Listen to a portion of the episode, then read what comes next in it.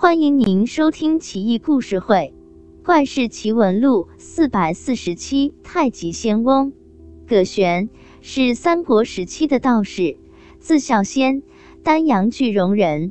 他师从左慈，于格造山修道，学得九丹金叶仙经，深得道法精妙，道教尊为葛仙翁，又称太极仙翁。一天。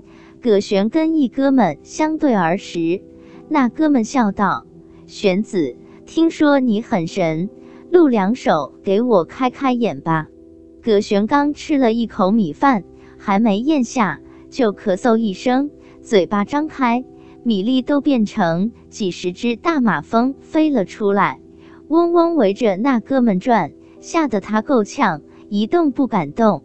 马蜂也不蜇人，不一会返回葛玄嘴里，又变成米粒，被他大嚼而食。那哥们赞叹不已。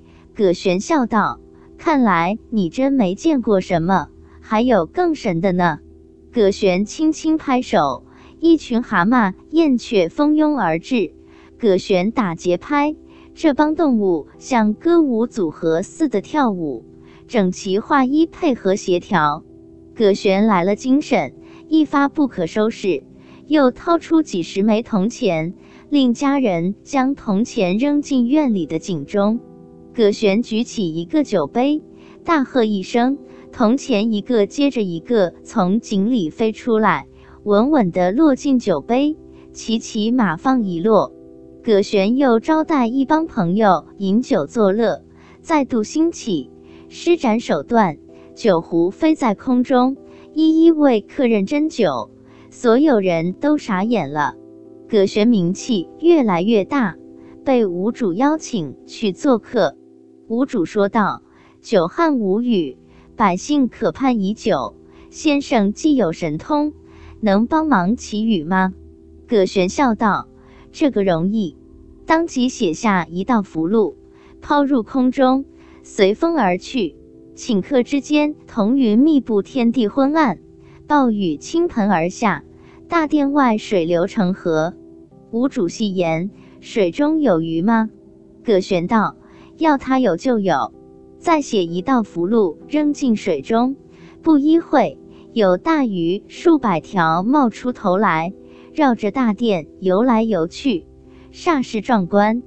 吴主说道：“这鱼一定是障眼法吧？”葛玄大笑，看来您也懂道术。我这鱼却是真的。吴主马上令人抓鱼煲汤，鱼汤鲜美无比，喝一口醇香满腮。吴主赞道：“我还以为是一道浮变的鱼，遮人耳目罢了，没想到真能吃啊！”哎，对了，我觉得这鱼汤味美，是不是幻觉呀？葛玄说道。吴王悟性之高，世所罕见。所谓现实和虚幻，其实只在你心中罢了。现实就是虚幻，虚幻即是现实。吴主咂摸着鱼汤，品着他说的话，心里嘀咕道：“这是啥意思？一句话，真是人生如梦幻泡影，如露亦如电。